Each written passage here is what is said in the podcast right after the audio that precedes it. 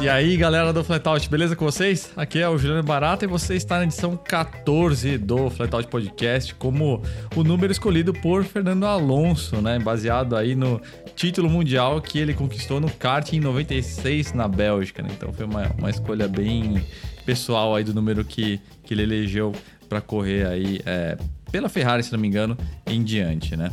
14 também vale lembrar aí, embora a gente trate muito cultura automotiva, também remete aí ao caça Grumman F14 Tomcat, suas asas de geometria variável aí que estrelaram em Top Gun, em games aí como Afterburner, G-Lock, R360 e outros aí muito legais. Mas à medida, gente... que, à medida que passa. Desculpa interromper. Imagina. À medida que passa o, os episódios, vai ficando mais difícil achar referências, vão ficando referências mais complexas aí. Tem, agora que chegaram 30 e poucos aí. É.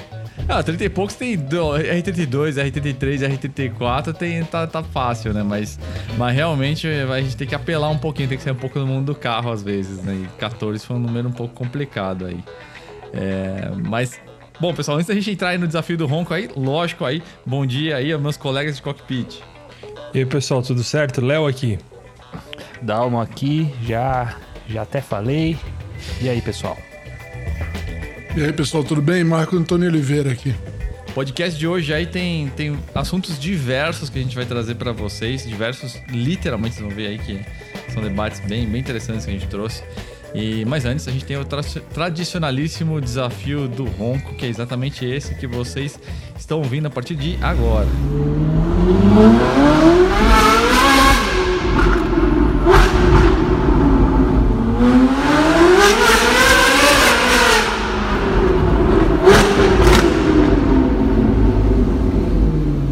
A dica é, pro desafio do ronco, cuja resposta eu vou trazer no fim desse episódio, é despedida. Pensem nesse termo aí, despedida. E no fim desse episódio aí, você vai ter mais uma chance para tentar adivinhar. E aí na sequência a gente vai responder. Agora vamos começar o debate com, com o seguinte. Sabe quando você tá na estrada e aí você vê aquele carrinho de serviço branco, geralmente um hatch popular encostado na grama ali? É o sinal divino que tem aquele radarzinho safado escondido atrás de uma mureta na estrada imediatamente próxima, atrás de um guarda-reio, enfim.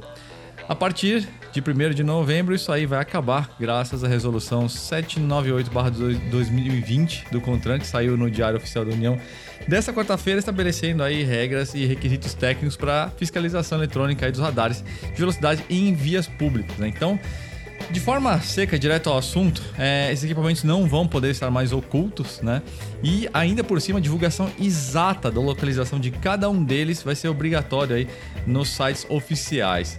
Os fixos não vão poder mais estar em, em árvores, marquises, passarelas, postes de energia elétrica ou qualquer outra obra de engenharia de modo velado ou não ostensivo, ou seja, é, todos eles vão ter que ser bem visíveis e também vão ter que ter uma placa informando a velocidade máxima da via dos dois lados da via, em rodovias aí com duas ou mais faixas, ou instaladas aí num pórtico, ou seja, realmente para você ter certeza que você está vendo aí é, a velocidade que você deve seguir na via. E os equipamentos portáteis aí, pistolas e afins, também vão ter várias restrições de uso, né? Basicamente em vias urbanas ou rurais, aí com algumas características urba urbanas. E para eles poderem ser utilizados, eles vão precisar de um planejamento prévio, ter que apresentar aí uma justificativa técnica, é, seja em relação a potencial de ocorrência de acidentes ou histórico de, de acidentes graves, né? Então é, não vai ser mais uma escolha aleatória, torto e a direito. E ainda por cima, as autuações é, no caso de você receber uma multa, é, elas, vão, elas vão ter de constar aí a coordenada geográfica exata, né? Latitude e longitude, permitindo aí é, você aí, condutor infrator, verificar se aquele radar está obedecendo a esses critérios. Uma baita de uma mudança aí radical aí, né, Léo? É, eu li essa, essa resolução é, ontem de manhã, na quinta-feira, logo que no dia seguinte a publicação dela, e eu fiquei bastante surpreso, positivamente surpreso, porque era uma coisa que eu não esperava que fosse acontecer. Eu não imaginava que o Contran fosse fazer uma, uma mudança tão radical e tão baseada em, na, no, no, espírito do, do, do, Código de Trânsito, né? Que é harmonizar o trânsito e não punir motorista à toa que, que nem acontecia. É, o radar está sendo transformado efetivamente numa, numa lombada eletrônica É, porque é, é, é, uma lombada eletrônica em termos, né? Porque a maioria das pessoas dirige no, no, no limite de velocidade. Você pode reparar isso nas marginais vazias em São Paulo, por exemplo. É, é, pouca gente que dirige acima, perto dos 90 por hora. A maioria das pessoas está andando ali a 70, 75, 80 por hora. Mas é, pela primeira vez a gente tem uma, uma, uma resolução que vai fazer. Que, que, que coloca o radar na função original dele, que é prevenir acidente, né? Prevenir o, o excesso, o, a, a, a condução perigosa.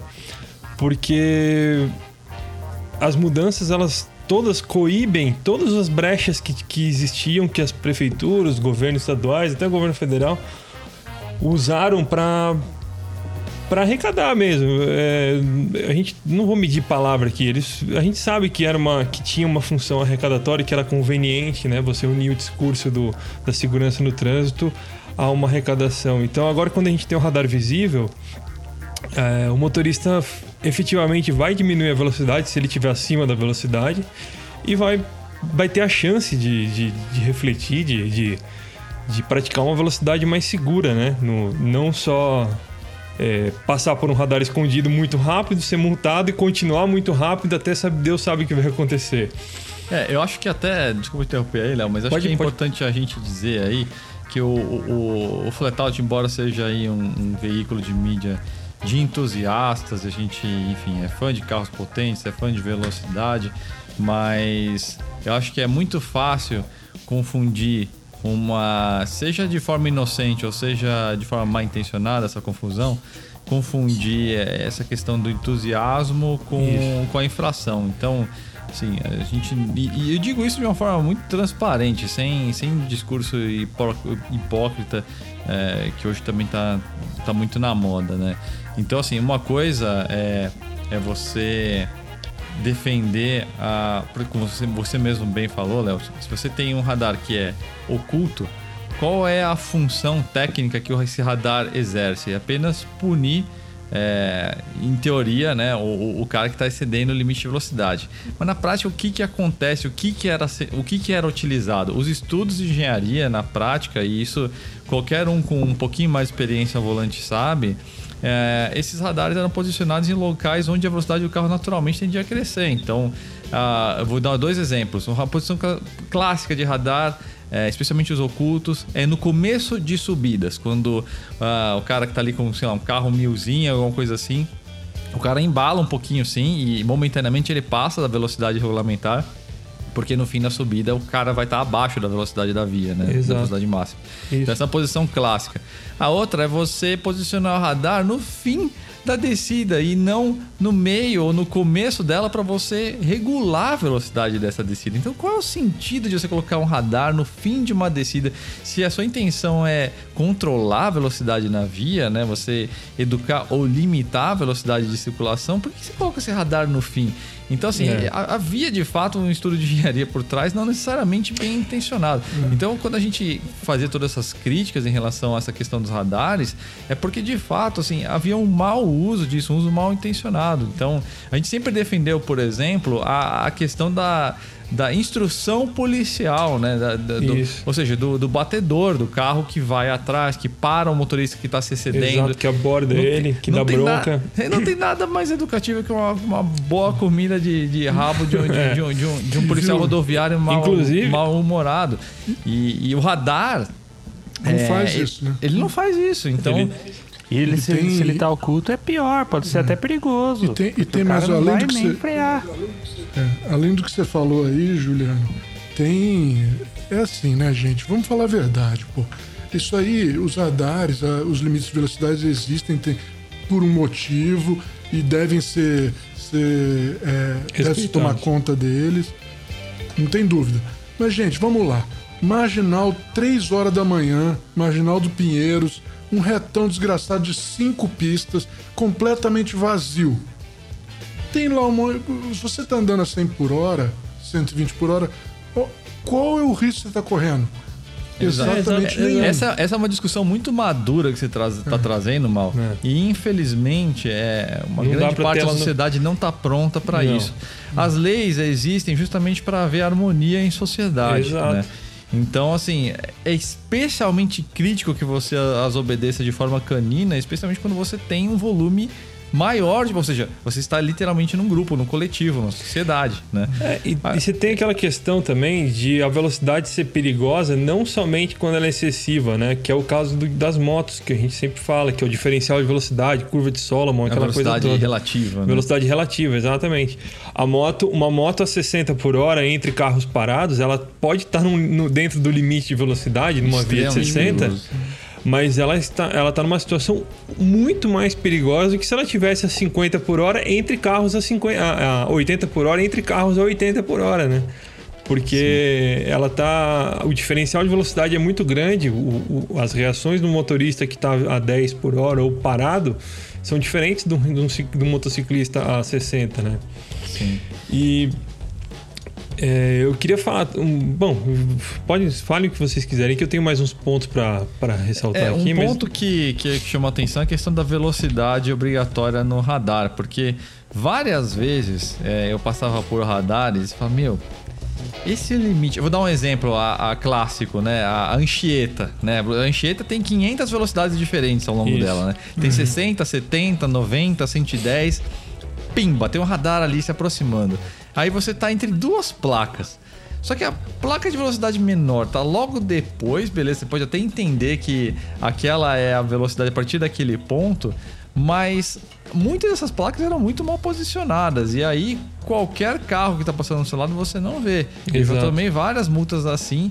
E, e, e, assim, é um absurdo você considerar um motorista que causa uma infração dessas como alguém mal intencionado, como o rachador, esses discursos extremistas que posicionam o, o, o, infrator é, como alguém que está intencionalmente fazendo isso. Não, se hoje em tem... dia, gente, hoje em dia, gente, se você não prestar atenção, se você não souber onde ter o radar, os limites são tão baixos hoje em dia. Aí, é, ainda mais comparando com o nível técnico dos veículos atuais e de segurança dos veículos atuais, que isso, isso são limites de, meu, inventados há, sei lá, 20, 30 anos atrás. Meu. E se você não sabe o teu limite, qualquer um passa. Minha mãe tá é, cheia, minha mãe tem 80 anos de, e tá cheia de multa de velocidade aí, meu. Exato. Cheia. Sim. O, o não, e, a, e, o clássico é a multa de 50 e 6 numa via de 50. É, até 20%, né? Acima do limite. É. Exato. É, esse, essa multa aconteceu, ela, ela começou a ficar popular porque a, a, eles, a gente tem, veio com essa década de segurança no trânsito e a, a OMS, a ONU, elas é, propuseram uma redução generalizada na velocidade. O que eu acho errado porque eles consideram um número global e o global tem dois países muito grandes, que é a China e a Índia, que são países muito menos desenvolvidos que o Brasil, em sua totalidade. Eu não estou falando de Pequim, aquelas capitais é, de cinema da China. Eu estou falando do interior da China, China real. E nesses dois países, a China e a Índia, eles têm quase 43, 43 não, é, 47%, se eu não me engano, dos acidentes fatais do planeta. Então, assim, se a gente excluir esses dois países, a China que não vai fazer nada nunca quanto a isso, e a Índia que puxa, é culturalmente não, não acho que nem tem, não, não tem é, como fazer por causa da a quantidade de gente que tem, tem lá, um a condição cultural total deles. Então, se a gente descontar esses 47%, o número de mortes ele não é tão alarmante quanto se acha. Então, a gente. Mas tudo bem, vamos, vamos, vamos, ser, vamos ser conscientes, vamos ser modernos e vamos dar uma diminuída. O que aconteceu? Eles diminuíram o limite de velocidade em lugares que não tinha histórico de acidente e que a, e que a pessoa estava acostumada. Vamos supor, você tem aí a Avenida Rebouças em São Paulo. Tinha limite de 60 por hora. Eu acho que ela chegou até 80, eu acho que, mas isso, era, isso realmente era exagerado. Era. Mas ela baixou para 60 por hora e ficou segura. Depois baixaram para 50. A maioria dos motoristas dirigia na, na Rebouças assim, é entre 55 e, 50 e 60 por hora. Quando você baixa para 50 por hora, a maioria dos motoristas vai estar em velocidade irregular. Só que ele não está em uma condição insegura, porque ele dirigiu a vida inteira dele, vamos dizer assim, não, a vida inteira dele gente. entre 55 e 60, não, e agora, queria, por causa. O, então, assim, não... não... foi o comportamento que mudou, mas foi a, a, a, régua que mede o seu comportamento que mudou. Exato, esse é um ponto crítico que você tocou. E, e aí, ah, e aí as, muitas, vezes, é, muitas vezes se incrimina né, é. o infrator. Exato. Mas, gente, é a régua que baixou. A régua e, que baixou. E isso cria um outro problema que são as motos, porque mundo real meu, moto anda mais rápido que a velocidade regulamentar quase sempre. É. E se você tem uma velocidade mais, muito mais baixa na, na, naquela via, o diferencial de velocidade de circulação entre as motos e os carros cresce. É. Nos Estados Unidos, para eles aprovarem o lane splitting, que é o corredor, né? Como eles uhum. chamam o corredor, eles estabeleceram regras para as motos. Então, o diferencial de velocidade delas não pode ser superior a 15 milhas por hora. Fizeram isso por quê? Para não ter esse risco de acidente. No Brasil, a gente tentou fazer isso no Código de Trânsito, em 97, mas o, o artigo que fazia isso foi vetado. Então, desde 97, 98, quando ele entrou em, em vigor, é, a moto ela pode andar no limite de velocidade entre carros parados. Isso é um, um é um, um absurdo, problemas. Né? Isso é. sim é algo que tinha que ser algo, é. algo que tinha que ser revisto. Tinha, né? tem, uma, coisa, tem uma proposta pro, no Código de Trânsito que foi aprovada para mudança do Código de Trânsito que foi aprovada agora pelo Senado, mas como sempre, eles fazem. Eles fazem o começo, mas não terminam, né? Eles só colocam em velocidade incompa é, incompatível, mas o que, que é velocidade incompatível? Não, não, não vai, ter que ter, vai ter que ter uma resolução do Detran para decidir o que, que é essa velocidade incompatível. Eu espero que o, que o Contran resolva isso se for aprovado. Né? E eu acho também, esse pessoal trabalha muito na teoria é. É, é a respeito de velocidade. Na vida real, qualquer coisa abaixo de 60 km por hora é lento demais, gente. É. Hoje é em dia muito é. lento. Ninguém consegue. Eu tô falando de novo, não sou eu. Eu vejo pela minha mãe. Minha mãe tem é. 82 anos, dirige que nem uma lesma e tá sempre tomando multa, é, Mas aí, uma velhinha, mas aí, né? mal, acho que tem, só cabe uma correção. Não é que é baseado em teoria, é baseado em má teoria. Em, é em má teoria. Porque é, você, em, São Paulo, assim, em São Paulo, por exemplo, quando eles baixaram o limite de, de, de 90 para 70, que eu não sei porque não podia ser 80, mas enfim. O, a Secretaria de Transporte de São Paulo usou um estudo de frenagem de 1982. Hum. Tipo, gente, 1982 mudou hum. composto de pneu, mudou composto de freio, mudou peso o de carro, freio, mudou ABS. tudo. Mudou tudo. ABS, justamente, Adalma, ABS, mudou tudo. Então, e como é que você vai usar um negócio que quase 40 anos para definir uma lei 40 anos depois? E tem um detalhe, naquela Brasil. época não tinha, não tinha celular. Quanto mais baixa a velocidade da via, mais eu vejo gente eu se sentindo confortável para usar lógico. o celular e mandar mensagem escrita, inclusive. Porque é muito lerdo, gente. É muito é. lerdo. Qualquer coisa abaixo de 60 por hora é muito lerdo. 60 por hora é devagar, mas abaixo de 60, gente, ninguém consegue. Se você não estiver prestando atenção no teu velocímetro, ninguém consegue. É, e é... esse é outro problema, né? Você é obrigado a guiar olhando pro painel. E isso cria problemas com pedestres atravessando, eu, com ciclistas, eu... enfim.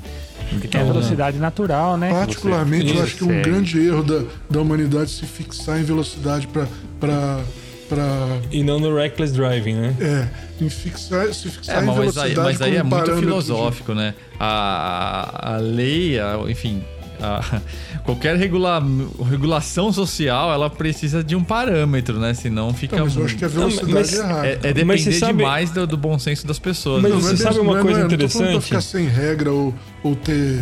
Ou todo mundo tem... É que ter a você fixar como velocidade é a regra que nós vamos fazer para todo mundo, tá errado. Mas, é, mas velocidade não interessa. É velocidade relativa. Se você estiver na, na estrada e todo mundo andando, por exemplo, ninguém é, é, presta atenção em velocidade mínima nas, nas, estradas. É isso aí. Caminhão andando a 20 por hora na ponta de, de, de subida. Ninguém multa esses caras. Não vejo nego multar meio preocupado. Ninguém discutindo isso. Isso é uma discussão que não existe. E é perigoso. Uma é, é o que faz acidente, gente. É. é. um caminhão a 20 por hora numa pista de 100. Ele tem que, no mínimo, na pior das hipóteses, estar andando a 60, 70 por hora. No mínimo, gente.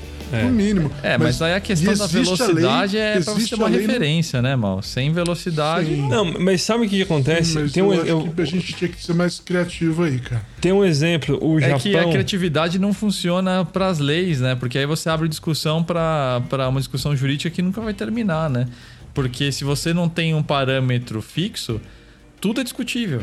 Não, não. Então, não, o que eu acho para não fazer o... parâmetro fixo. Esquece a velocidade, vamos pensar em outro. Porque... Não, o, o que eu acho que como solucionaria isso de uma forma equilibrada seria abolindo a infração de 20%, de até 20%. Você não, se você tomar uma multa, se você tiver exceder a velocidade em até 20%, que é a, a infração mais baixa de velocidade, uhum. você ganha uma, você é punido com advertência.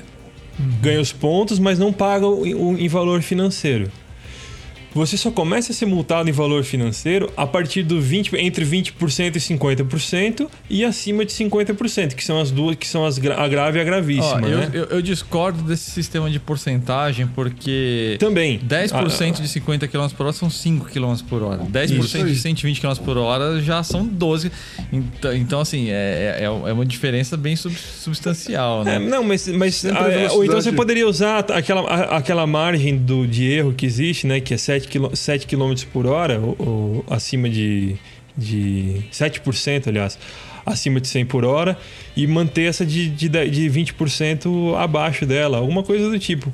Eu falo isso porque é, no Japão a gente tem uma. Eles têm uma, uma regra de uma. Um, eles têm um trânsito seguro e uma legislação de trânsito bem rígida, né? Mas o radar não serve para pegar quem excedeu o limite de velocidade em 20%, 30%. O radar serve para pegar quem passou do, do, do, limite do limite máximo, né? limite máximo é, tolerável, assim, não, é, não é uhum. tolerável. Para quem tá fazendo sim, sim, besteira sim. mesmo, para quem tá Acima tá da margem, né? Isso, para quem tá 160, uhum. 180 por hora. É para isso que serve o radar no Japão. Não é para multar o cara, o cara que tá. A menos que tenham mudado, né? Eu, eu, li isso em 2010, li de novo isso há uns dois, três anos atrás. Uhum que o radar lá servia para isso, não servia para multar o cara que, que dá essa, essa, essa vaciladinha para cima, às vezes para fugir de um bolo de caminhão, que é seguro, né? Inclusive, é, você fugir. Essa do... solução que, que é você o, comentou, o correto, ela, ela seria a união perfeita, né? Porque é. você foca efetivamente no crime, no cara que tá no, Exato. criminosa. E, essa, mas aí, e aí tem uma coisa, pessoal. Essa resolução que entrou agora, com essas mudanças de placa de sinalização, com essas mudanças de, de, de, de identificação do local, elas vão acabar pegando só quem deliberadamente está acelerando demais, quem quem quer fazer besteira. Então, uhum. tipo assim, o, o, motorista que tá ali, ah, eu vou, eu vou viajar a 130 por hora, que às vezes é uma velocidade que eu uso, né? Porque uhum. a gente tem o GPS, a gente tem uma velocidade um pouco mais apurada, então eu, eu incluo a margem do radar no, na minha viagem. Eu faço isso também. Todo mundo faz isso, eu incluo. Para mim, cento, ah, 120 eu posso andar perto de 130. Sim. Ali em 125, é isso que eu ando. Então, não vai mais multar esse cara. Você vai, quem vai multar é aquele cara que sai costurando todo mundo a 160 por hora. É esse cara que vai ser pego. E, e, ou vai ser coibido. Então, eu achei as mudanças positivas por isso. Uhum. E... Existe algum ponto negativo que você viu aí, Léo? Eu vi eu não sei. Eu achei um pouco negativo esse negócio de ter o, o, o radar do portátil só, só poder ser usado numa, em, em rodovias com limite acima de 60 por hora, no caso de, de estrada. Ou estrada, para quem não sabe, pelo código de trânsito, é uma via rural de terra. Acima de 60 por hora ou 60 por hora em rodovia urbana, que nem, vamos supor, que como a Dutra ali em São José dos Campos, Jacareí, como se ali fosse 60 por hora, por exemplo. Eu acho que você não devia ter isso, você deveria poder implementar um radar portátil em qualquer tipo de via, porque se você tiver uma busa numa via que tem limite inferior a 80 por hora, você não tem como fiscalizar sem um radar portátil. Tá é, mas eu acho que eu entendo a razão, Léo, porque hoje o alcance dessas pistolas já, já tá chegando em quilômetro. Né? Então, Sim, não, dois, já tem, tem, pistola de 2 km já. É, então, efetivamente, uma pistola age como um radar escondido. Então, se é, o cara tá é num trecho de descida, então assim, ele invalida. Se, se não tivesse esse, esse, esse, essa observação, uhum. o que ia acontecer é que a gente ia ter um mar de policiais rodoviários com pistolas com, uhum. para cumprir essa, essa questão de pegar gente aí andando a 112 na, na via de 100, né? Entendi. Então, eu, eu acredito nisso, pelo menos, né? Eu acho que, assim, Sim. uma coisa que, que a gente precisa também aprender, pessoal, é... Infelizmente, é uma coisa muito da nossa cultura aqui, uh, enfim, a gente foi colonizado aí por diversos países europeus e a gente pegou as, as melhores e as piores características deles também, né? Mas a questão da, de você partir do pressuposto da boa fé, né? Isso. Então, se você tem e, e, e, é sempre muito perigoso isso, né? Você partir do pressuposto que todo mundo é bandido até que se prove ao contrário, né? Então, por trás desse mecanismo, desse raciocínio, é que existe muito essa, essa filosofia punitiva da nossa cultura, né? Então, é, é, é isso que você tem. Eu acho que assim, isso é uma coisa que, que a gente precisa muito refletir a respeito, porque por trás disso é que está justamente essa visão de você transformar Exato. qualquer infrator em um criminoso. Quando uhum. as, as, estatísticas, as poucas que, que nos dão acesso, indicam claramente, e isso todo mundo pode confirmar com todos os amigos, familiares e conhecidos, que a enormidade, que é algo para lá de, sei lá, de mais de 90% dessas multas são de velocidade minimamente excedidas. Exato, isso, isso, tá em, são dados públicos, você pode você, tá, você consegue acessar isso em, em, pelos portais da transparência, eu já fiz isso, né? Assim, tecnicamente, você não poderia nem mexer na estação de rádio quando você está dirigindo. É. Então, assim, se a gente levar para o extremismo da, da coisa, gente... Exato. Tem Vira o cara que é, que, é aquele negócio... É aquele negócio que eu falo. A, a lei te proíbe estacionar na frente da garagem. Mas faz sentido a lei te multar por estacionar na frente da sua garagem? Não faz. né? Exato. Então assim, a, a, lei, a lei ela tem que ser, a lei ela não pode ser, ela, ela não pode ser rígida e sempre rígida. Tem casos e casos, elas têm que ser analisadas. Você, é... você imagina o que ia acontecer com os ciclistas se a, a fiscalização fosse extremista do jeito que. que Ou com que pedestre, né? Não, eu digo ciclista até porque eu sou um e assim, gente. Sim. N situações, cara, porra. Não, tem, não tá vindo carro, você tá vindo ali no, no, no embalo, você consegue ver o cruzamento na sua plenitude tem 200 metros de visão para os dois lados, Exato. não para, cara, vai direto. Tem gente que anda na contramão direto, assim, anda em, vias, em ruas. Ah, às vezes tá um puta congestionamento, o cara pega ali a calçada, sente um pouco mais seguro, anda um pouquinho mais devagar. Na é. verdade, bom, com bom senso, muitas das infrações não são crimes, gente. A questão não, é que você elas não são a vida de todo mundo. É, você, você harmoniza o ambiente, que é essa a uhum. intenção da lei. A gente não pode. Exato, a função da lei não é transformar a gente num bando de lemming, num bando de, de robô. É, é, justamente permitir uma convivência harmoniosa em, em sociedade. Né? Eu queria, eu queria só apontar duas, duas, duas explicações que eu separei aqui sobre as mudanças, que são importantes. Elas passaram um pouco despercebidas, mas elas são importantes. Que é esse negócio da coordenada geográfica, parece um exagero o radar ter que constar isso, mas atualmente existe um problema que é o seguinte: o, o radar, a fiscalização, ela é regulamentada, né? A, a, o, o, governo não pode, o Estado não pode te, te, te multar ao seu bel prazer. O radar tem que estar posicionado, o radar móvel, no caso, é o portátil que eles chamam, ele tem que estar posicionado a uma distância mínima de um radar fixo e a uma distância máxima da placa de limite de velocidade, para você não, não, esquecer que o, o, o limite, né? E o, o radar se o radar está escondido, como que o motorista vai saber que o radar estava em posição regula regulamentar? Ele não tem como saber, né? Porque ele não, ele não sabe de que o radar estava. Não só quando ele tem como saber, como também não tem nem como investigar depois. Né? Isso, ele não tem como investigar. O que acontece? Hoje em dia, vem no auto de infração o local que você foi multado. E só que eu fui. Eu fui é bem fiz um. Eu, não, e eu fiz um, um, uma, um pouco de jornalismo investigativo, para quem acha que a gente não faz isso, eu fiz isso. Eu peguei uma multa de radar móvel, olhei o local da, da, da multa, enviei um, um, um, e-mail para pro, pro, a Artesp, Agência de, de Regulatório de Trânsito de São Paulo, do Estado de São Paulo pedindo a posição das placas R19. Placa R19 é a placa que limita a, que impõe o limite de velocidade, aquela a bolinha branca com a borda vermelha e, o, e o, a velocidade no meio. Pedir a posição de todas as placas na rodovia que, da, que aquela multa foi aplicada. E o radar móvel estava indicado como se ele tivesse na multa estava indicado como se ele estivesse posicionado junto da placa. Só que ele não estava junto da placa. Eu sei que ele não estava junto da placa porque eu sei qual foi o radar que multou. Então, daí que eu, eu, eu, me dei conta disso, de que o, o governo, o Estado, e aqui não estou falando de partido político, não estou falando de anarquia, não estou falando nada, estou falando de um mecanismo de proteção da, do, do, do cidadão democraticamente. A gente, ah, como dizem, o, o preço da, da liberdade é eterna vigilância, né?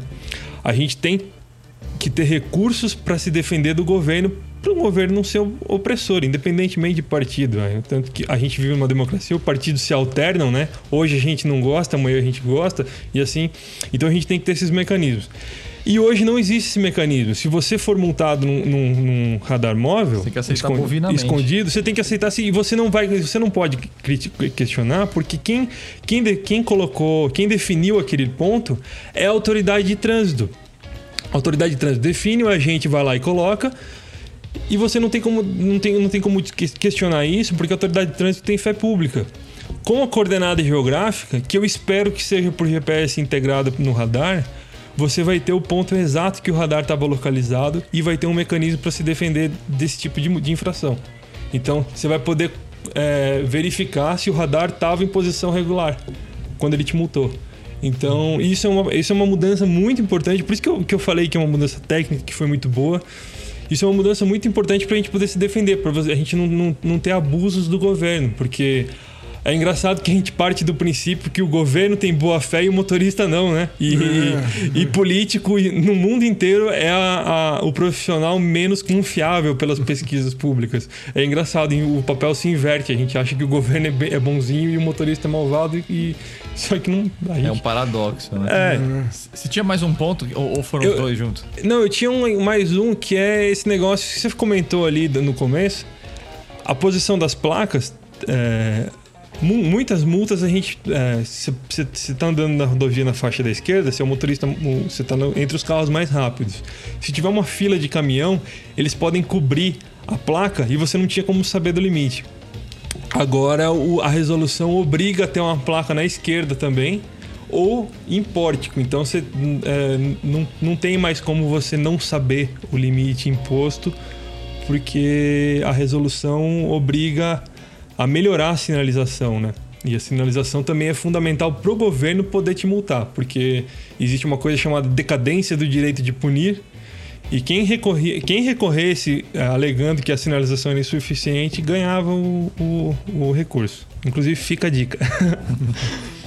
Eu acho que é só isso. É, foi uma mudança importante, foi boa. Eu espero que não politizem isso. O, o, o atual ministro do, da, do, da, da infraestrutura é um cara de carreira, ele foi, ele foi secretário, no, secretário, se não me engano, no, no governo anterior da, da, da, Dilma, virou ministro agora no governo do Bolsonaro. Dá para ver que ele é um cara que tá, é suprapartidário, né? ele está acima dos partidos.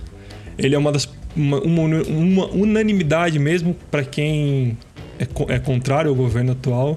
Então eu espero que não politizem isso, porque foi uma mudança muito boa e muito importante.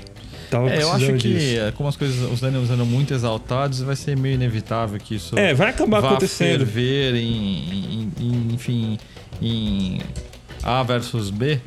Mas eu acho que no fundo, no fundo, no fundo, eu acho que o, o bacana que se tira disso é, é, é, que, na verdade, o cara que quer fazer, cometer a infração, e isso também é uma coisa que acho que vale pontuar, o cara que quer cometer a infração, ele já cometia e vai continuar cometendo. Assim, vamos lá, gente. Vocês acham mesmo que o cara que quer acelerar não sabe onde estão os radares e não tem os meios para saber onde estão os radares? Gente, isso aí desde, desde já décadas, cara. O pessoal usa aí detector de radar, sabe onde, os, mesmo, né? onde, os caras, onde os caras posicionam os radares móveis. Então, assim, no fundo, no fundo, o idiota que quer acelerar, quer transformar a rodovia no autódromo, esse cara sempre acelerou e sempre vai continuar acelerando, e a maior parte das vezes esse cara vai sair impune, como sempre. É. Então essas mudanças, na verdade, é, elas vão, vão, alterar muito mais a vida do cidadão comum, justamente nesses pontos de, de, de, de, de, de alteração de velocidade súbita na via, como eu dei o exemplo da Anchieta, que diminui a velocidade do nada.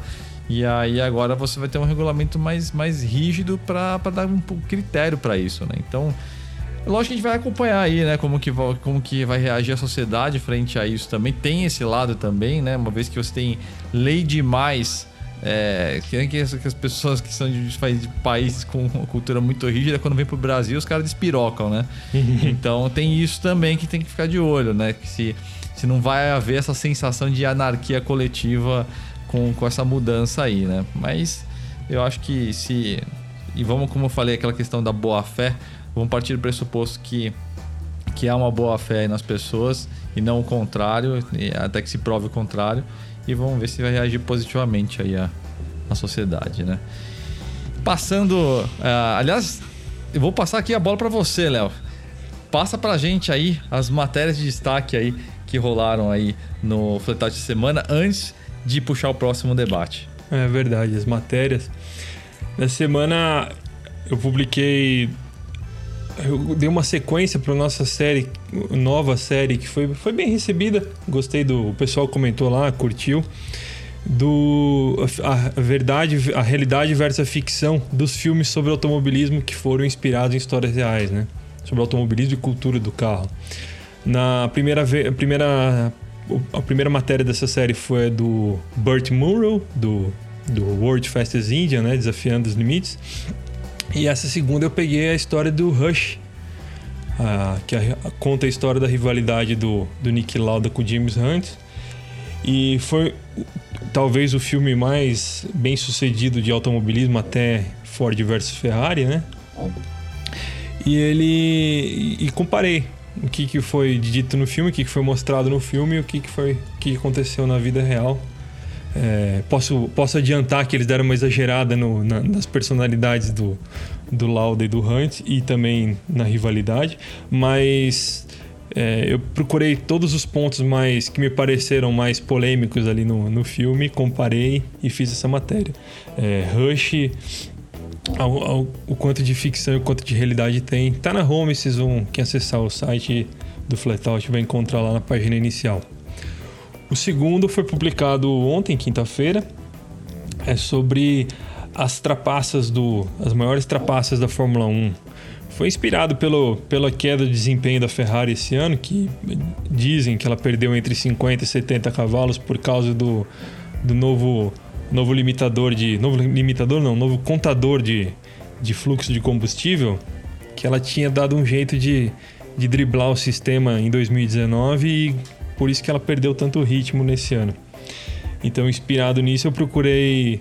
Não, não são as inovações que, que acharam brechas no regulamento, mas algumas mudanças que algumas atitudes, algumas, alguns sistemas que foram deliberadamente feitos para driblar as regras.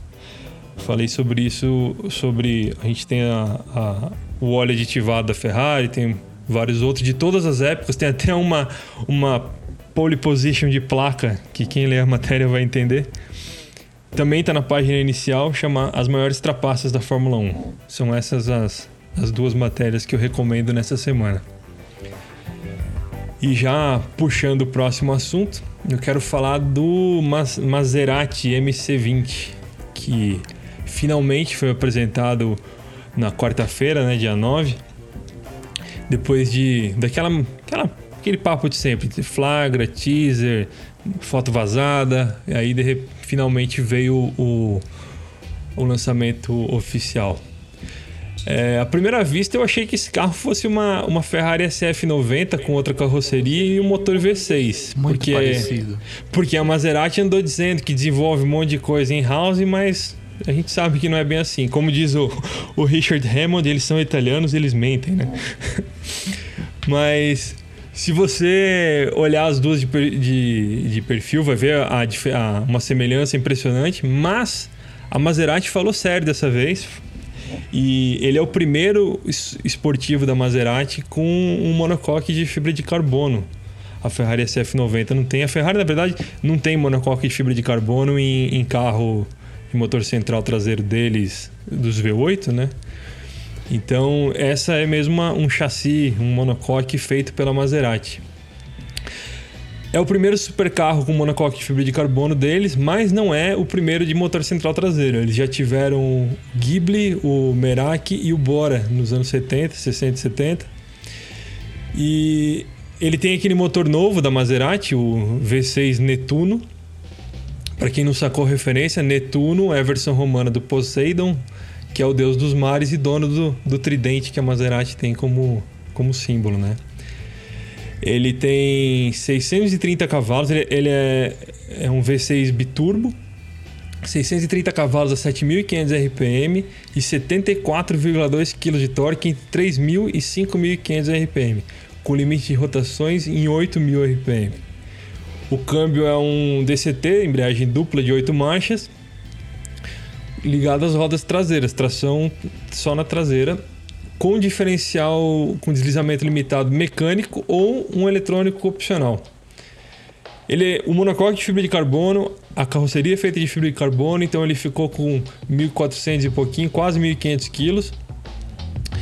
E um detalhe legal é que ele não tem nenhum, quase nenhum apêndice aerodinâmico. A Maserati disse que é por causa do desenvolvimento no, no túnel de vento da, da Dallara. Foi um túnel de vento de um, um trabalho de duas mil horas no túnel de vento. E ele tem só um spoilerzinho na traseira que é para gerar downforce ali para controlar um pouco a traseira.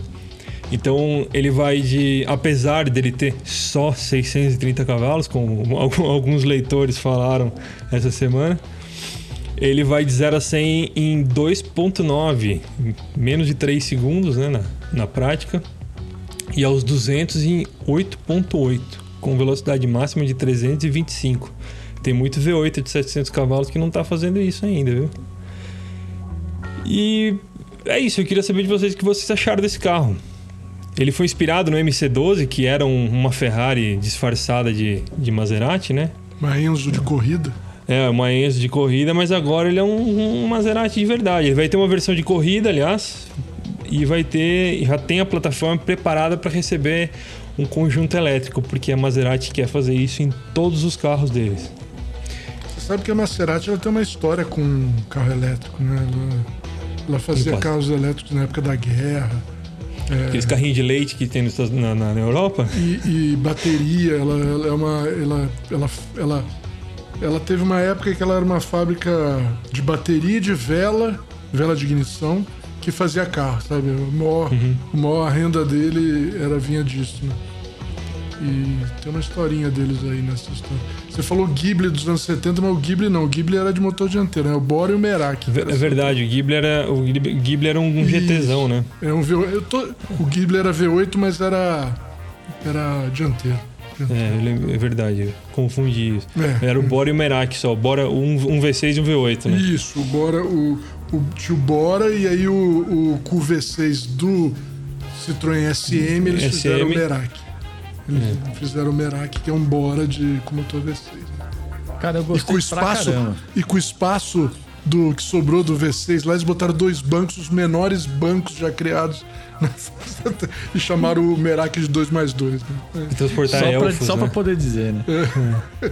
Você imagina, no lugar de dois cilindros lá, eles botaram um banco. É, foi, foi não cabe nem dois upalumpas. Né? É o que eu falei, eles, não cabe nem os cilindros que o. Cara, é ridículo. Merak, foram tirados. Se, se olhar o Merak, meu, é eles são, eles são italianos, eles mentem. então, Olha, cara, eu, deixa eu, fazer uma, posso fazer uma pergunta? Posso fazer uma pergunta? Hum. É, eu acho legal pra caramba que a Maserati tá fazendo carro e tal, mas, porra, meu, eu ainda. Ninguém sabe o que fazer com a Maserati, né? Porque, porra, a, a Maserati, a Maserati tradicionalmente é um, era um concorrente da Ferrari, né? Sempre foi. Até ser comprado pela, pela, pela Fiat, que é pai dos dois, né? Hoje Fez dia. a limpa, né, nos anos 60, é, 70, 80. No fim, a Maserati até demorou para ser comprada, foi uma das últimas, mas mas enfim, é, eu acho legal pra caramba, super interessante, mas assim, a, a, Fiat vai ter as duas mesmo, concorrendo uma com a outra? Eu não, eu não vi essa concorrência, não, hein? Eu não vi essa concorrência. Já vai ser mais barato, alguma coisa? É, eu. Do que eu senti desse produto, é lógico tem o monocoque de fibra de carbono, mas a gente tá falando de um V6, né? Então. É, esse carro tem uma proposta mais Aston Martin, assim, acho uma proposta é. um pouco mais madura.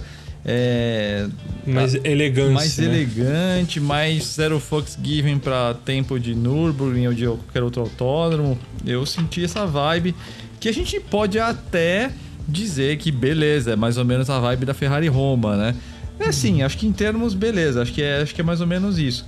Mas, Cara, a, a marca Maserati, apesar de ter. Maserati, né, Léo? É. é apesar, apesar é de ter a, vamos dizer, essa, essa questão de ser uma marca já quase esquecida, que de vez em quando ela surge, assim, né? Ela surge, faz um barulho surge, e depois volta pra caverna. sai do mar, né? Dá, um, um, beijinho ali e volta. Mas eu acho que eu, eu, gostei da proposta e eu acho que tem, tem adesão sim. Eu não vi um, eu não vi necessariamente um atrito com com Ferrari ali. Eu achei que é uma proposta mais madura para um público até que... um pouco mais velho. Apesar de ter essa questão, né? De, putz, eu acho que a galera que é mais classuda mesmo, talvez esperasse até algo mais Gran Turismo, né? Então é. o carro ele tem Igual esse mix, já estava né? sendo prometido, né? Com o Alfieri. É, ele tem esse mix, né? Meio super carro, meio Gran Turismo. Mas, pô, o design eu achei de uma, de uma elegância sensacional. É difícil Também você, gostei muito. É difícil de você fazer essa bocarra na frente num, numa proporção de super carro. Lógico, né? A galera aí, manjadora de exóticos, vai acusar de plágio do, daquele Jaguar CX75, né? Que também tem essa essa bocarra na dianteira, mas vamos lá, né, gente? Se for assim, você pode acusar plágio de um do outro em todos os carros da década de 60 que eram exóticos. Né? E, e, essa é a grade, é a grade tradicional da Maserati, né? É, Exatamente. E, e na, na, matéria que eu, que eu publiquei na quinta, na quarta-feira, eu comparei os dois, o MC20 e o MC12, eles têm uma. Você vê ali uma, uma, uma, uma ligação de estética entre eles, né? É muito clara, muito clara. Eu gostei da equação do carro. Eu gostei da equação do carro, dessa da potência, relação de peso. Uhum. Certamente a proposta de suspensão desse carro não vai ser um, um tijolo de mármore. Então acho que é, é para um público assim que, que, puta, cara, quer desfrutar um negócio que é do cacete, que é legal, que é exótico, que. É um gentleman driver, né? É, exatamente. Então achei, é. achei legal a proposta. Eu acho que. A, a, a Maserati tradicionalmente é isso mesmo, né? É. Maserati sempre foi uma marca um pouco menos. É, Sempre não, né? É, é, não, sim, sempre. A Maserati de rua. Maserati de rua Isso. sempre foi uma marca de. Um Desprendida, né? Mais digna do que a Ferrari, assim, né? Que eram gente mais rica, mais, mais velha um pouco que gosta de potência, gosta de coisa, mais, mais pro lado do GT, obviamente tudo é carro esporte, mas mais É a Mercedes do... dos supercarros italianos, né? É, por aí, por aí. Eu esqueci de falar uma coisa, pessoal. Deixa eu só apontar, desculpa cortar todo mundo. Tem um miguezinho da, da, da, da Maserati nessa história. Eles dizem, eles dizem que o V6 Netuno é um motor desenvolvido em house, mas quem, quem parou para dar uma olhada no bloco dele e leu um pouquinho sobre o cabeçote sacou que ele mistura, que ele pega o, o, o motor F154, que é o V6 do, do Levante da, da, da, da, da Alfa Julian e tem um cabe... e usa um cabeçote supostamente próprio, mas que a tecnologia desse, cabeço... desse cabeçote, que é um sistema Twin Spark para voltado a consumo, muito parecido com, com o sistema CVCC da Honda nos anos 70, essa tecnologia foi patenteada pela Ferrari para os V12 dela. Então, não é exatamente um motor Maserati, né? Puramente Maserati, como eles disseram. Mas eu é acho um... que até isso tem a ver com, com o histórico da marca, porque a Ferrari assumiu o controle da Maserati, né? Lá no é. comecinho dos anos 2000, né? Então 4200 GT, né? Tem, é, tem essa... Tem essa não, acho que foi, de, foi logo depois. Foi a, na época do, do Coupé. Que é Isso, basicamente que é, que é o 4200. Motor... O, o 3200 era o motor Maserati e o 4200 era o motor Ferrari. Exato. Então tem. É, eu acho que tem. Eu vi uma baita coerência. E, e, e, e eu fico até na dúvida se esse. Se essa própria tecnologia utilizada nesse tube aí, nesse monocoque de fibra de carbono, não tem uma relação aí com o projeto que fizeram para a Alfa Romeo, né? Por exemplo, do 4C. O 4C. Então, é verdade. acho que tá eu tudo ali parecido. meio em família, né? Então, acho que eu, pô, eu gostei do carro, viu, meu? Tomara que, tomara que vingue a ideia, porque Uh, se você pegar essa proposta de family face ou de filosofia de design, vai para a gente sair da liberdade aí para os designers e aplicar isso para um possível futuro coupé ou sedã da marca, pô, já tem uns carros aí sensacionais vindo aí. Vamos ver. Um né? novo 4 port. Eu, eu vi potencial aí. É, atualmente eu não curto muito o visual do 4Port e do Ghibli. Eu acho eles muito muito cara de insetão nervoso, assim. Eu, eu acho genérico os dois, mas é. o antigo é legal. O 4Port anterior era bacana. O primeiro 4Port moderno foi bem... Ele, ele, era, ele era exótico de um jeito legal, né? Era interessante. Sim, eu gosto pra caramba. Eu lembro do, de um episódio do Top Gear que teve ele. E eu não lembro quais os outros que ele estava. Acho que era um Panameira. O Clarkson tava com 4Port. O meio tava com o Panamera, eu acho, e o Raymond tava com o Rapid, ou era o contrário. Gosto, desse quatro porte eu gosto. É, e, e, uma coisa que eu acho que ajuda a separar, e até essa, essa, essa, reflexão que o Mal soltou aí faz um tempinho, eu acho que o design da Ferrari hoje ela tá indo justamente para esse lado um pouquinho mais do excesso, do vinco, do recorte. E, do insetão nervoso. Do insetão, do insetão pistola. É. E aí a, esse Maserati ele traz já, ele já faz uma remissão aí mais, mais limpa, né? Vamos novamente descontar aí a Ferrari Roma aí da, da história, que ela é quase fora da, da, da caixinha aí, dentro do line-up atual da, da Ferrari. E, por algum motivo também é a minha favorita, né? Acho que eu, eu prefiro realmente os carros mais mais essenciais, né? Mas vamos ver. Minha favorita também. Eu, eu vi potencial aí. Vamos ver o que, que, vem aí nas próximas páginas aí. Vocês têm alguma consideração mais aí do MC20? Ah, vocês falaram tudo aí que eu, eu, eu acho. Eu, é. eu acho assim, eu gosto muito da marca da, da Maserati. Eu, eu torço pra caramba por eles. Porque é a mais antiga, né, da, que tá viva delas aí, das marcas de supercarro, né? É, tem uma história muito legal, eu gosto muito da história dela inteira e eu sempre torci para ela. Mas eu acho que é, debaixo da Fiat eu não senti ela muito bem, não. Nunca senti. Eu achei ela sempre meio acanhada e meio perdida. Ah, vamos fazer quatro portas, vamos fazer é, coupé agora. Não, agora tá voltando, vamos fazer carro esporte. É, espero estar tá errado. Eu gostei também desse MC20, gostei dele. É, mas eu, eu questiono um pouco, eh, não sei se, se tem espaço nessa na, na, no mundo aí da Fiat para duas marcas concorrentes, sabe? Mas vamos Mas ver. você consegue imaginar a Ferrari fazendo um sedã, um coupé Gran Turismo, tipo, de motor dianteiro? Eu não, mas. É... Que tradicionalmente é. essa tem sido a pegada da Maserati, né? Beleza, é. esse MC20 eu acho que é até um, um pontinho fora da curva aí, né? Mas então, o problema é que eles nunca fizeram sucesso com esses carros, Juliano. Ah, mas é. Maserati aí, desculpa, Maserati nunca foi o carro de. nunca foi o pop da turma, né? Não, mas assim, é, ela, foi, ela era um concorrente da Ferrari. Nos anos até. Nos até 50, ela, né? ela, ela, Até o. o 50 e 60, não, né? até os 70. Aí quando chegou o De Tomaso, né? Ele quis mudar, ele fez. Ele queria fazer um, um BMW Série 3 italiano, né? Fez o Biturbo, que teve aquele monte de carro, que acabou na com a compra da Ferrari, né? Que a Ferrari comprou quando ele ainda estava fazendo esses, esses Série 3 italianos foram virando cupês esportivos, porque não deu certo como, como Série 3 italianos. Foram evoluindo para isso.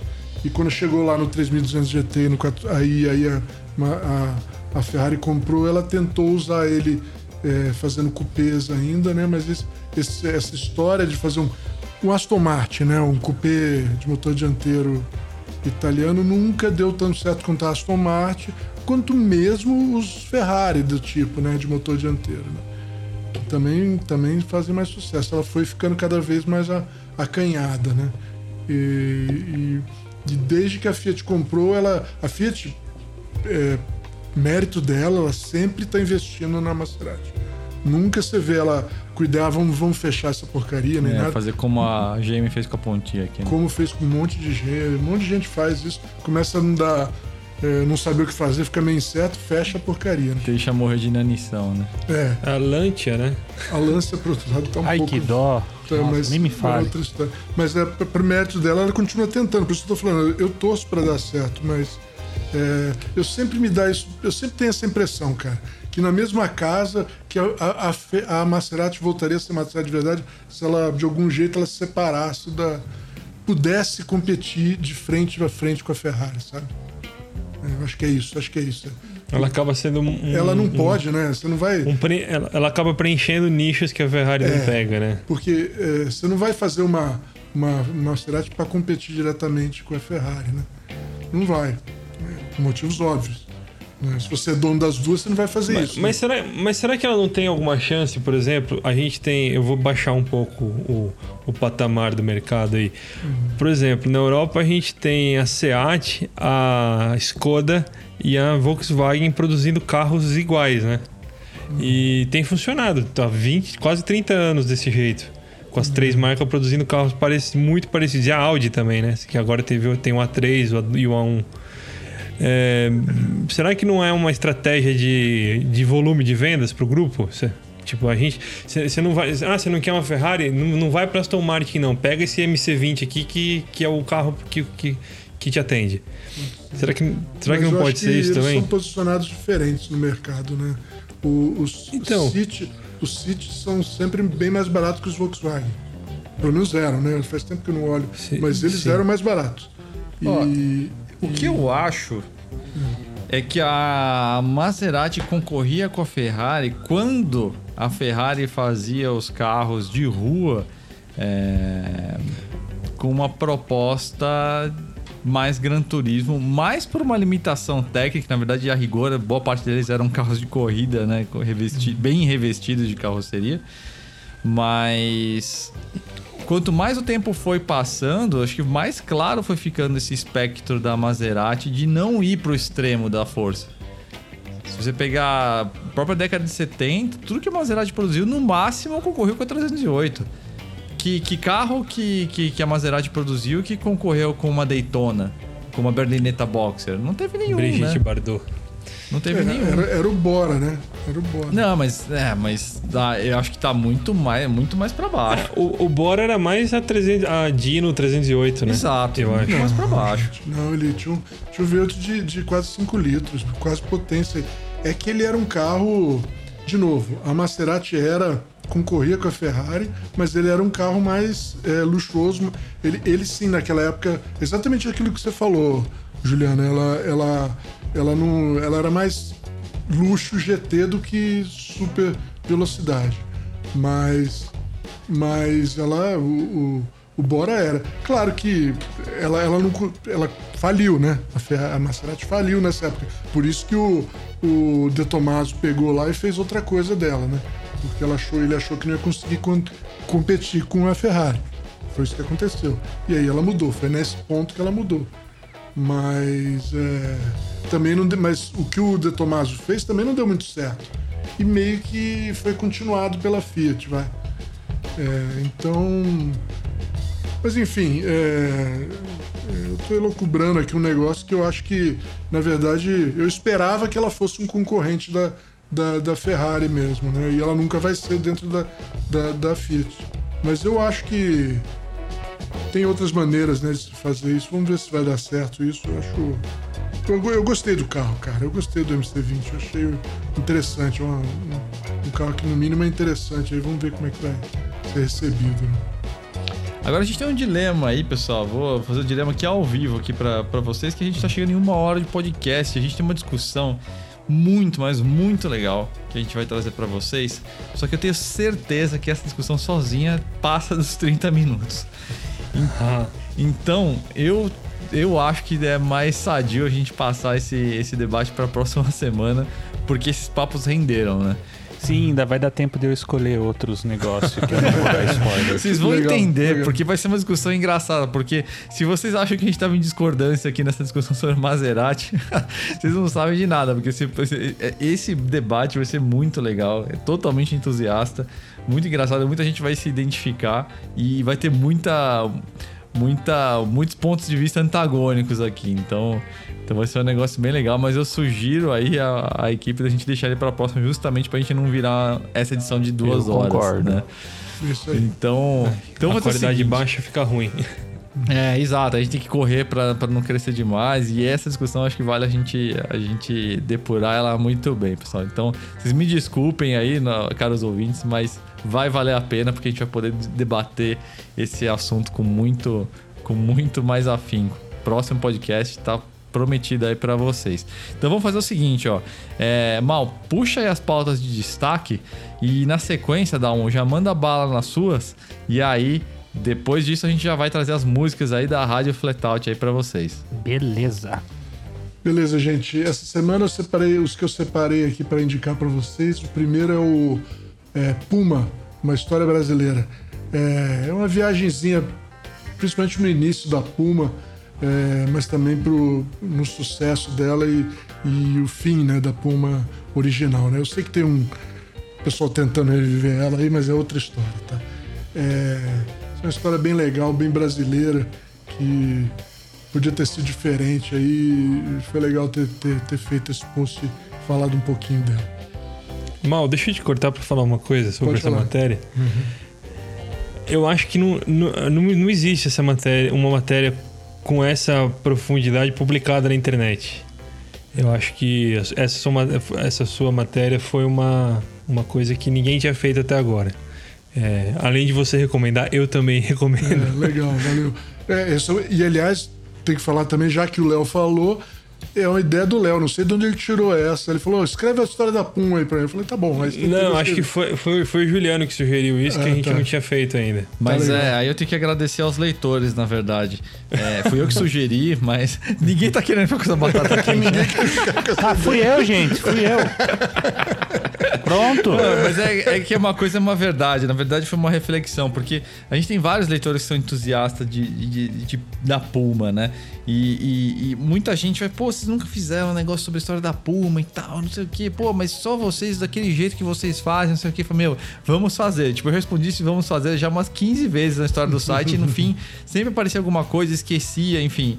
Aí falei, meu, a gente precisa fazer, porque tipo, daí realmente temos, temos de fazer. E ficou e, do caralho, ficou do caralho muito legal. É, acho que não tem lugar que contou desse jeito. É uma história boa mesmo, uma história legal. Eu acho pena só que eu, eu, eu, eu acho a Puma a maior marca brasileira. Maior marca brasileira. A gente não teve aqui no Brasil uma marca nossa tão legal quanto essa. Nascida em corrida, do jeito certo, começou bem. Pena que não foi para frente. Até hoje eu acho uma das oportunidades é, perdidas, né? perdidas do Brasil, cara. É, não, você olha, não foi por falta de tempo. É, olha né? só, se você não viu ainda, aliás, cara ouvinte, vá lá na, na, na home do, do Flatout, procure só a foto de capa desse, dessa matéria, com aquele. Uma bela foto, inclusive, do, do Fábio Aro, com aquele Puma GT laranja de perfil. Cara, a silhueta desse carro, o design do carro é divino. É divino. Ah, é um carro é que eu teria fácil, fácil, fácil. Isso aí, gente. A segunda, então, deixa eu passar para a segunda, é, é o guia de compra do Opala Coupé 8088. Esse aí é o nosso tradicional guia de compra, já que vocês já conhecem, que tem tudo aí que você precisa saber para comprar um coupé desse da última safra do Opala aí. Que eu não falei no guia, mas falo aqui para vocês.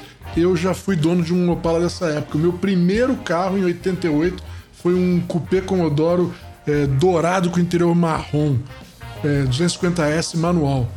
É, era um carro meio caidinho, mas é, comprei barato na época, né, em 1988, mas era muito legal. Piada que ele chamava poçante. Não porque era forte, mas é porque deixava uma poça onde parava mesmo. onde parava. mas era um carro que, puta, cara, eu, eu rodei pelo Brasil inteiro com esse carro, cara. Acabei meu dinheiro, fiquei várias vezes com o carro parado em algum lugar porque eu não tinha dinheiro para pôr gasolina. Aí você dormiu no porta-malas? Dormia, dormia nele, dormia nele várias vezes. Carro sensacional. Opala, é, é, eu recomendo fortemente, não é, Juliano?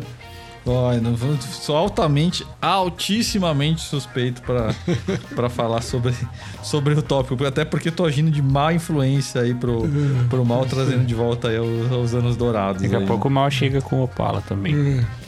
Não meu nome é mal. Não, o grupo de ajuda está me ajudando. Eu vou toda terça de noite lá, falo: meu nome é mal, é, eu tô desde 2007 fora das drogas, graças a Deus, e o pessoal do grupo aqui.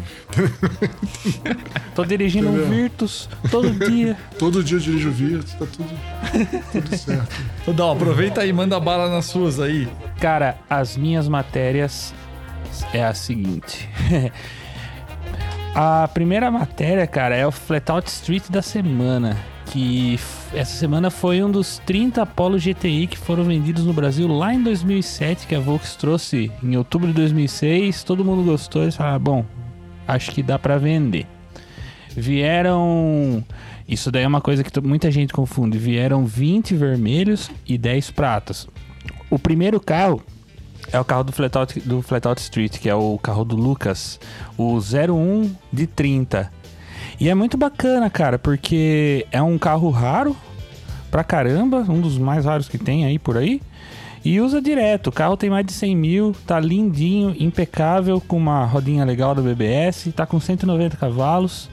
E é um cara que tem uma relação bem bacana com o carro, bem leve. Eu achei isso legal, porque geralmente o cara cuida como se fosse um bibelô e nesse caso não. E ainda assim o carro tá inteiraço. Lindíssimo e praticamente original. A segunda matéria é uma série que foi começada essa semana, que é o lado B dos países que têm tradição no automobilismo. A gente já falou de de, de países que não têm tradição e que fizeram carros, igual os carros do Irã, os carros da Polônia, o Yugo da Iugoslávia, mas as, os países com tradição, com carros que com fabricantes que não têm tanta tradição, a gente não tinha falado. E nessa semana eu comecei com a Bitter, a alemã, que começou com uma treta e ainda tem relação com a Intermecânica, que você escreveu esses dias mesmo, não foi mal. Opa! Opa! Isso aí. E aí você, você que foi o, o defensor da pauta e saiu hoje. Opa! É, é, vi, ficou legal, ficou legal. Eu recomendo também. Ficou bem legal. Tem bastante. Bastante reviravolta, algumas sacanagens que um fez com o outro aí, no, no mau sentido. Mas é isso, é. A, o lado B da Alemanha, a história da Bitter Cars. Tá lá na home. Tem um belo de um. de um Bitter CD. Muito bom. Aliás, pessoal, para, olha, parabéns e você, ouvinte, dê uma olhada como tá a home do site. A gente tem essa matéria que o Dalmo pode falar, Bitter Cars, do lado guia de compra dos Opalas da década de 80, maior trapace Fórmula 1, esse Polo GTI que o, que o Dalmo comentou, as fusões que deram errado, né? Uma ótima pauta também, a apresentação técnica do MC20 bem completinha aí tem tanta coisa legal. Vale a pena aí você dar uma, uma visitada aí na home do Flatout que tá assim, tá um espetáculo, tá, tá, tá realmente um negócio de escomer de joelhos aí. E vamos agora para clássica rádio Flatout aí, galera. Então, vou começar aqui com, com as minhas sugestões de música, a minha sugestão de música. E aliás, vai lembrar, né? Você consegue encontrar uh, a playlist com todas as músicas que a gente sugere aí no, nos episódios do podcast. No Spotify, só procurar lá Rádio Flatout Oficial que você encontra aí a playlist que já tá. Se já não passou, tá na casa das 40 músicas, né? E agora também no Deezer. Ah, tá no Deezer também? Maravilha. Tá no Deezer também. Maravilha. o pessoal pediu e a gente colocou lá. Ah, então vamos que vamos, gente. Agora não tem desculpa vocês não acompanharem, que tá bem interessante mesmo. Eu vou trazer. Geralmente trago, trago músicas aí um pouco pra frente, aí um pouco agitadas, às vezes meio pesadas, mas hoje eu vou trazer uma música bem laid back aí, bem. pra você curtir aí, a, circulando aí sozinho de madrugada, velocidade de baixa, que é muito boa. Uma música do Jeff Beck, que é um dos maiores guitarristas da história, tocou no Yardbirds, bem como outras lendas, né, como Clapton, Jimmy Page, enfim. A música que eu vou sugerir para vocês é, é, na verdade, é um, é um, arranjo instrumental feito em cima de uma música do Stevie Wonder que é a Cause We Ended as Lovers, do álbum Blow by Blow de 1975. Não preciso dizer mais nada, vou fazer uma breve pausa aqui, só para vocês ouvirem aí a guitarra do Beck cantando.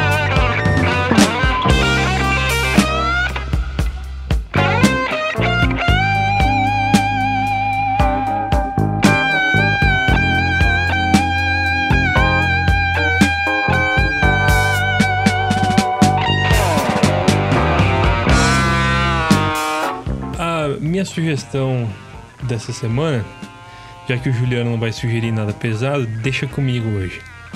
E aliás, essa sugestão eu acho que é a primeira sugestão brasileira da nossa lista. Eu acho que a gente não tem música ah, brasileira, né? putz. né? Eu, ia, eu tava querendo fazer isso. Mas eu fiz primeiro. yeah.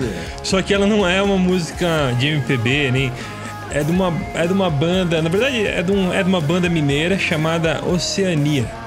É uma banda bem relativamente desconhecida é um, um projeto de um cara que chamado Gustavo Drummond, que por acaso eu acompanho desde 2001, quando ele tinha uma, uma banda chamada Diesel. Quem acompanhou o, o, cenário rock brasileiro dessa época, ou o Rock in Rio 3, deve lembrar porque eles ganharam o concurso de bandas no Rock in Rio 3, foram para os Estados Unidos gravar disco, mudaram o nome Diesel para Udora, gravaram um disco nos Estados Unidos, voltaram para o Brasil, gravaram um disco em português, terminaram.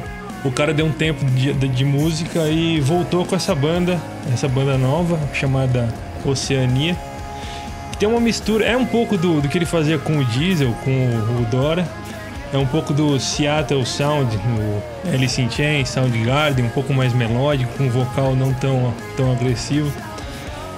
E é uma música, é uma banda bem legal e a primeira música que eu ouvi deles é, é essa que eu vou sugerir, chama Say the Word. Se, se tiver algum, algum, algum ouvinte nosso aí de Belo Horizonte que conhece ele, diga a ele que eu o parabenizo por essa música, porque ela é muito legal. Oceania Say the Word.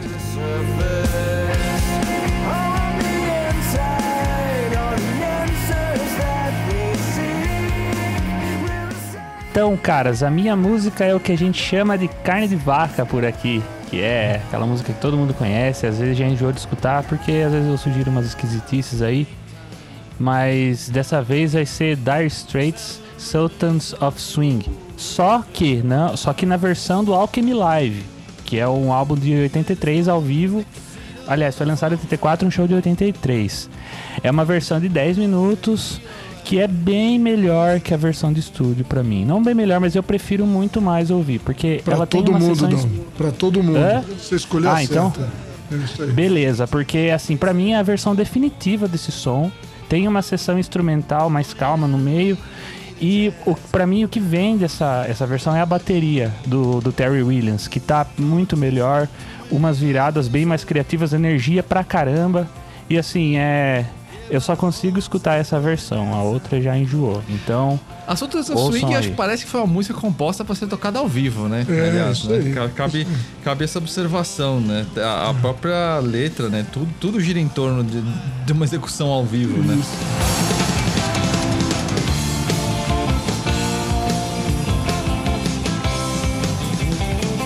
Deixa eu contar uma para vocês, já que você falou, vou ter que dar, contar essa. Eu, eu tava, quando lançou o álbum Alchemy, a molecada que eu, que eu convivia lá em Niterói, no Rio de Janeiro, 1980 e pouco, a gente, com, todo mundo comprou, isso virou uma febre, cara. Na escola, todo mundo, você viu o que saiu tal. Cara, e a, é, Alchemy era o que. É, o, o, o Sultan Swings do Alchemy era o que todo cara que tocava guitarra tinha que saber na época todo mundo sem festinha, todo cara começava a tirar aquele solinho, aquele solinho do, do Mark Knopfler lá e tal, cara. Eu tenho um puta memória afetiva fodida pra essa música. É, ah, então bela então pedida. Bela pedida. Legal, né? da hora. E agora você, mal. Bom, é, vamos lá. Então, essa semana, gente, eu acho que tá na hora, eu achei que tava na hora da gente indicar um pouco de música clássica, entendeu? Eu sei que é coisa de velho, que esse tipo de música ficou para outra coisa, ninguém gosta, mas acho que tá na hora. Esta música clássica se chama The Trooper, do conjunto Iron Maiden. Essa música é uma épica ode oh. à famosa carga da Brigada Ligeira, né? Que é uma. É, foi uma, uma batalha que aconteceu. É, foi, na verdade, uma passagem da batalha da batalha de Balaclava na, na Guerra da Crimeia, né? Que o, o, que uma, a, a, Brigada Ligeira, que era uma cavalaria leve inglesa, é, foi por engano, mandaram eles, eles atacar um, um posto fortificado russo de canhão fortíssimo. Não tinha jeito de ganhar, mas os caras foram lá com uma coragem e tal. E essa música é exatamente isso. O cara te põe no meio dessa, dessa batalha de, e te põe no meio lá em cima do cavalo e te derruba dele. É, é uma música muito legal. É, um pouco de música clássica para esse pessoal aí, né? You take my life, but I take yours too. É isso aí.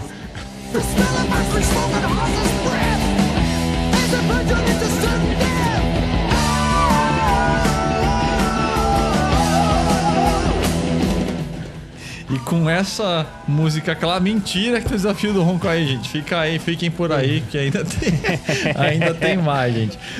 Pessoal, Vamos lá, então, vou dar uma brecha aqui de alguns segundos para vocês ouvirem novamente o ronco desse carro.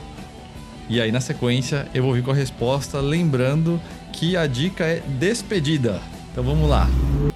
Música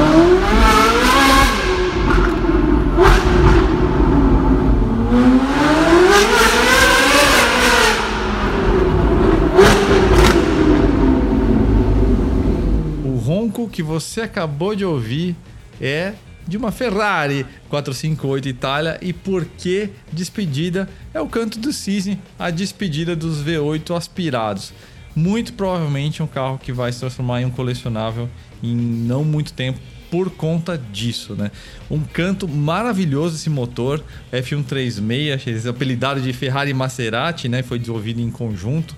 570 cavalos a 9.000 RPM, então dentro desse contexto todo de tudo que a gente estava falando aí, né, de Ferrari e Maserati trabalhando juntas, né? É um motor com injeção direta, foi a primeira Ferrari de motor central traseiro de rua a apresentar isso, né? Foi usada uma porrada de motores da Maserati, modelos da Maserati, né? Coupé, Spider Gran Turismo, 4 porte.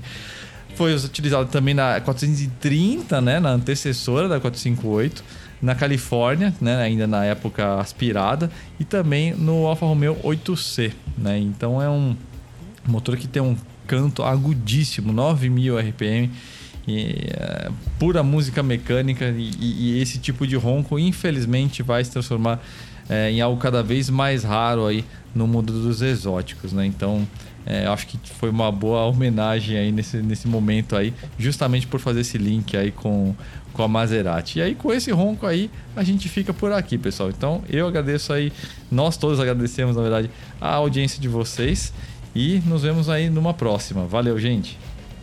Até mais, pessoal. Até semana que vem. Falou, galera. Valeu mais uma vez e até a próxima. Falou, pessoal. Até a próxima. Um abraço.